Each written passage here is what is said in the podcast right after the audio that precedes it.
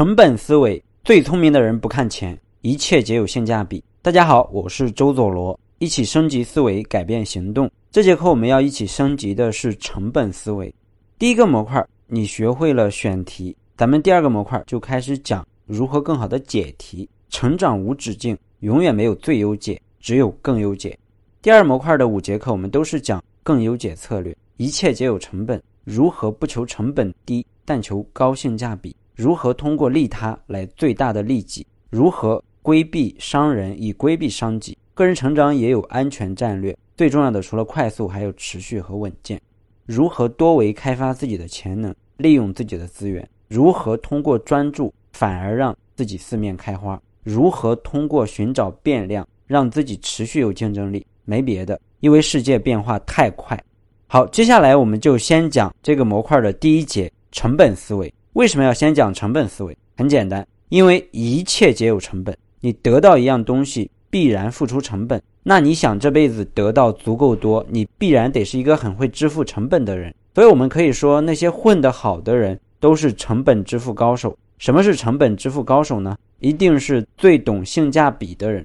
因为你支付的成本低，并不代表性价比高。比如说，你为了降低生活成本，大学毕业后从北京回到了山东老家找工作。这个降低成本的行为性价比就未必高，很多时候你支付更多成本反而可以提高性价比。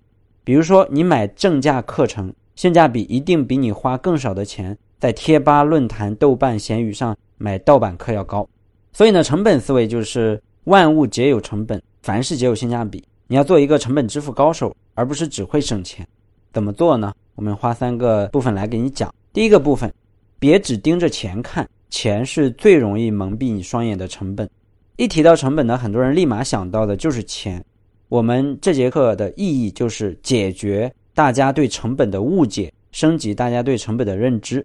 钱只是成本的一种，钱不等于全部成本。成为一个成本支付高手，你不能只盯着钱看。我们讲几个应用案例场景。第一，我有个朋友配眼镜，不在公司旁边的眼镜店配。也不在小区附近街上的店里配，而是等到周末去潘家园配。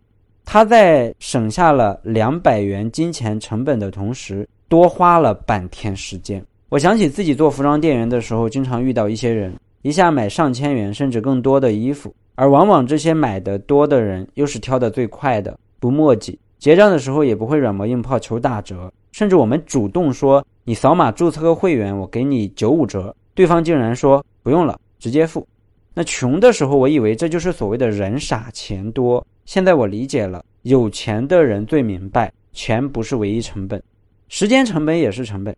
第二，曾经我还有个困惑，就是既然网上有比商场丰富百倍千倍的服装品类，而且同样的衣服网上可能还有折扣，为什么很多有钱人不愿意在网上买，喜欢在线下买？学了经济学，我知道了，很多人买衣服故意去那些。选择比较少的商场买，选择少就意味着决策成本低，决策成本也是成本。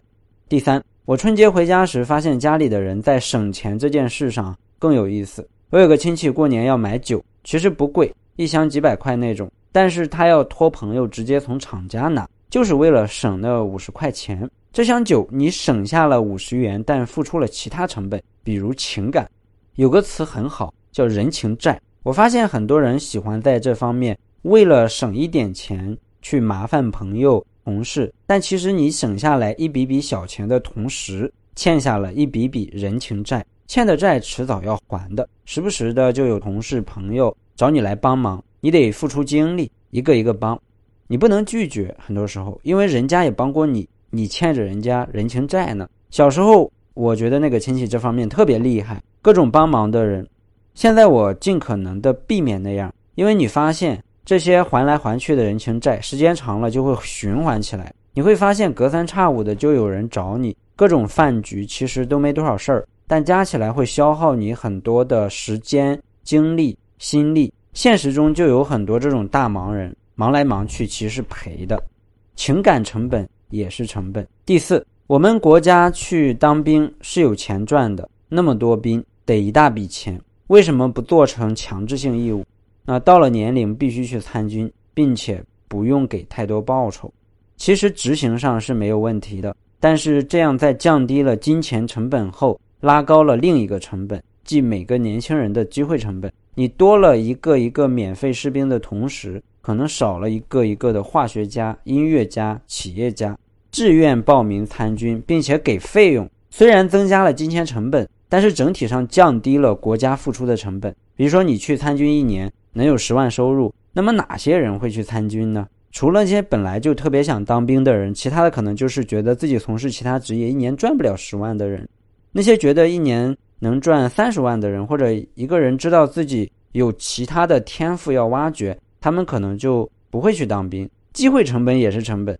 探讨业务，有朋友跟我说。别人的训练营成本都挺低的，你们给的太多了。从下一期开始可以省点钱。我说这个阶段我不需要省钱，我需要花钱多招人、多挖人，找更贵但更好的人来拓展我们的训练营业务。现在省这点钱，我们付出的是更贵的机会成本，快速拓展业务的机会。好，我这里不举更多例子了。那第一个部分，我其实要告诉你的是，钱不是唯一成本。时间、决策、情感、机会、信任、心情等等都是成本。第二个部分，有钱不赚不是傻，成本支付要放眼长期价值。有钱赚你不赚，你是不是傻？这句话很多人都听说过，这就是没有成本思维的观点。你赚钱靠的是什么？靠支付成本。所以这个钱要不要赚，要看成本回报性价比。而这里面非常重要的是长期价值。我们举两个应用案例场景。第一，为什么难赚的钱不要赚，要赚送上门来的？罗振宇老师讲过一个刘润老师的奇葩故事。刘润是做商业顾问的，但是呢，他给自己定了一个很奇葩的规矩，就是绝不到甲方那里去做销售。为什么呢？成功的咨询公司各有各的成功，失败的咨询公司只有一条：客户不相信你的能力，也就是你没有声誉。甲方会反复跟你聊，说说看你能做什么，你比别人好在哪里，还能再便宜一点吗？你能来竞标吗？我能先付百分之三十的钱吗？这叫什么？交易成本很高。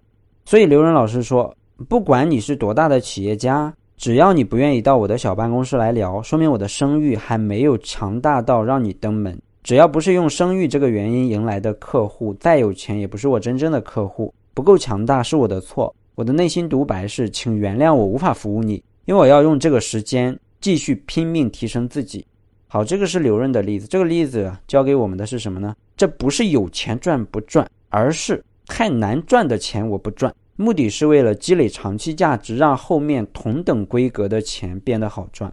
我在朋友圈里经常看到一些人整天发朋友圈，夸自己的社群多好，夸自己的课多好。时不时的晒别人给他转账的截图等等，同时附上一句想加入的私聊，这是什么呢？这就是在很难很难的赚钱，赚很多可能不属于自己的钱，钱赚到了，但因为效率极低，浪费了你很多时间，并不值得。你不如呢把那些时间用来拼命提升自己的实力，你一步一步变得很强大，你就犯不着那样高成本的销售自己。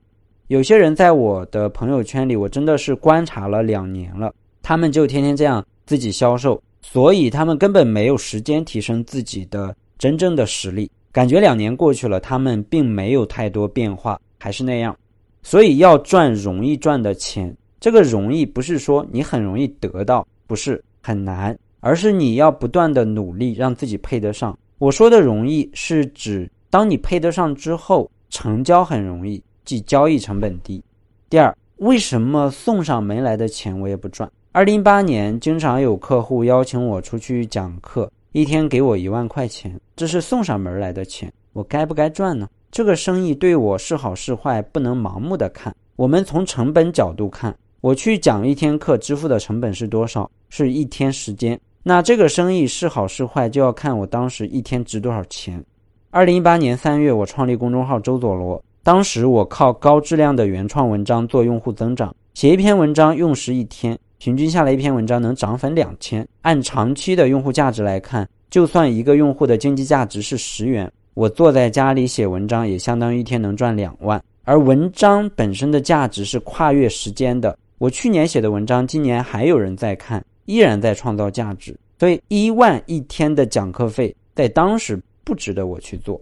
还有个角度，就是我创业后做的第一个音频课《周佐罗教你从零开始讲写作》，六个月卖了八十万。如果按照线下讲课费，我赚同样的钱需要八十天。我写那个课程用了多少天？五十天。而那个音频课还会继续赚钱。从这个角度看，一万一天的讲课费当时也不值得我去赚。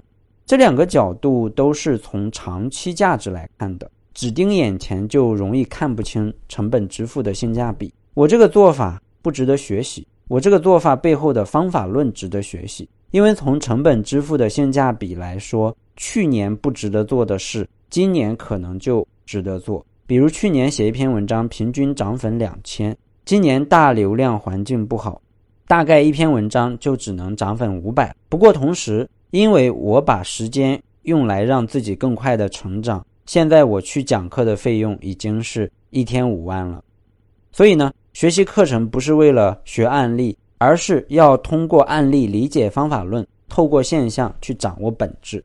好，这是第二个部分。第三个部分，沉没成本是不是成本不重要，学会放弃才重要。沉没成本很多人都听说过这个词，那沉没成本是不是成本呢？你知道吗？当然不是了。沉没成本是你已经花出去并无法再收回来的，所以你不用再为它放弃什么。它当然也不是成本了。凡说成本的时候，都是面向未来的，而不是面向过去的。比如你买了一个知识付费课，当你付完一九九元之后，它就沉默了，不是一块钱一块钱的沉默，它是瞬间全部沉默的。因此，沉没成本是不是成本不重要，真正重要的是背后两个字：放弃。人生的艺术是取舍的艺术，取舍这两个字啊，舍比取难得多。之所以难，就是因为我们很多时候不懂沉没成本。我们学习沉没成本，就是为了更好的学会放弃。一个课买了之后，你听还是不听，取决于什么？完全取决于它对你的价值，完全不取决于它是你一九九买的，还是一千九百九十九买的。你付完钱之后没有不同，唯一的不同就是他们带给你的价值不同。如果你买了个一九九九的课，你发现根本没多少价值，你应该果断放弃，再也不要听。很多人就觉得，哎呀，我钱都花上了，硬着头皮听完吧。比如说，你会在发现电影不好看之后起身就离开吗？大多数人会想，来都来了，钱都花都花了，看完吧。比如你写文章写了一大半了，发现这个选题不行，你会放弃吗？大多数人会想，写都写了，写完发了得了。比如说你在餐厅点了很多好吃的，发现吃饱了还有两个菜啊不好打包，你会放弃吗？大多数人会想。这么贵点的太浪费了，于是让自己撑得难受也得再继续吃一些。比如你买了一件衣服，但其实很不适合你，穿上很给你拉分儿，你会放弃吗？大多数人会想，买都买了，钱都花了，至少穿个十次八次再扔吧。对大多数人来说，明白沉没成本到底是不是成本根本不重要，因为明白了也不去执行。所以呢，我们要尽可能的要求自己各个方面通过理解沉没成本来学会放弃。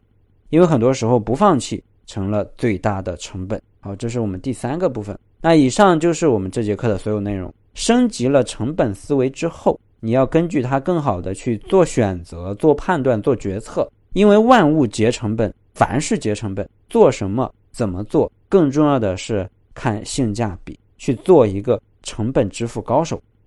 最后我们思考一下。升级思维的目的是行动的改变。听完这节课，你对成本这个概念有怎样的认知升级呢？成本思维可以让你在哪些事情上做得更好呢？你准备如何行动？好，如果课程对你有启发，欢迎去推荐给你的朋友。感谢，我们下一节课再见。